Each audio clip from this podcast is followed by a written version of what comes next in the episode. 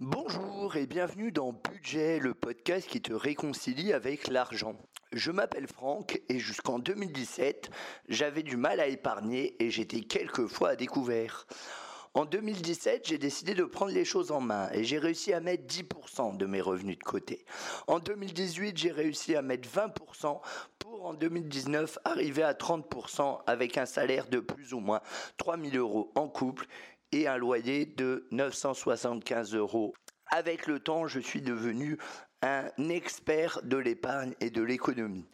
Ce podcast quotidien s'adresse à tous ceux qui débutent dans la gestion de l'argent et du budget, qui ont du mal à joindre les deux bouts, qui ont des croyances limitantes et qui ont besoin de techniques et de conseils afin de mieux gérer leur budget.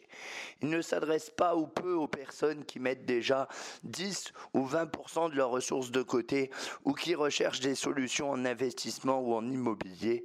N'hésite pas à t'abonner. À très vite. Bonjour à tous. Alors aujourd'hui, on va voir un concept très important qui est le concept suivant.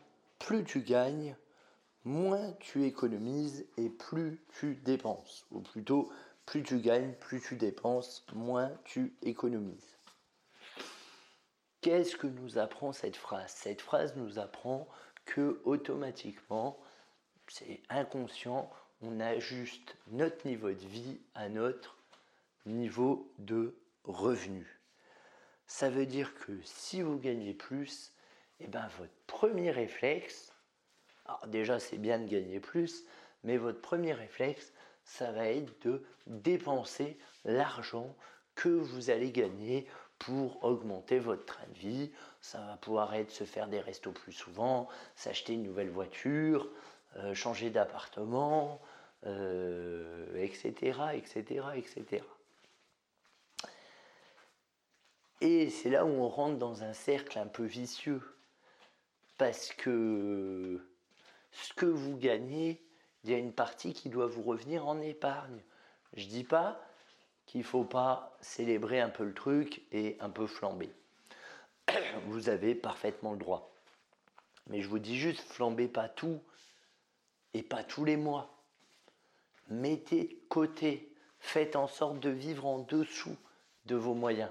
J'ai fait un podcast là-dessus il n'y a pas longtemps. Je t'invite à, l'écouter. Vraiment, c'est très important. Parce que euh, si plus tu gagnes, plus tu dépenses, tu vas entrer dans une espèce de course folle où euh, tu vas toujours, euh, tu vas toujours avoir ton niveau de vie qui va être en adéquation avec tes revenus. Et là, ça va être un souci parce que globalement, tu vas toujours vouloir gagner plus parce que tu n'auras jamais assez pour euh, bah, combler tes envies. Et du coup, c'est un cercle vicieux parce que dès que tu gagneras un peu plus de sous, tu le redépenseras de la même façon que euh, bah, tu l'avais dépensé dès le début si votre niveau de vie augmente, déjà c'est bien. Ça veut dire que vous allez pouvoir mettre plus de côté pour votre sécurité, pour vos investissements. Ça ne veut pas dire que vous pouvez dépenser plus. Alors, vous pouvez très bien choisir, je sais pas moi, 10% de la somme, 20%, euh, voilà, je dis pas qu'il ou même 50% selon la, selon la somme, ça dépend, c'est à vous de voir. Je dis pas qu'il faut pas se faire plaisir du coup, mais je dis juste que ne vous faites pas plaisir avec, ne vous faites pas plaisir avec la totalité de la somme, parce que c'est comme ça qu'ensuite on est piégé. Parce que euh, et le jour où mine de rien vous avez peut-être euh, cette prime ou je ne sais quoi qui disparaît et que vous êtes habitué à mener un train de vie de luxe, ça va vous faire bizarre de revenir au train de vie d'avant.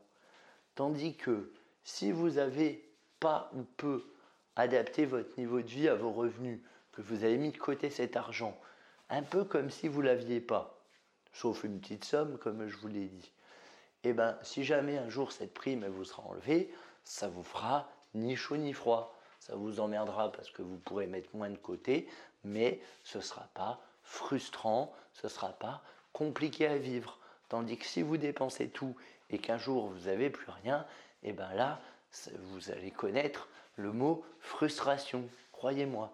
Et la frustration, on essaye de l'éviter autant que possible, on essaye de la prévenir, on essaye, on essaye de l'anticiper. Donc vraiment, c'est un concept qui est très important à comprendre. Si vous avez la chance de gagner plus, d'avoir une entrée d'argent, etc., etc., on met de côté. On fait comme si on ne l'avait pas. À la rigueur, 10-20% pour se faire plaisir.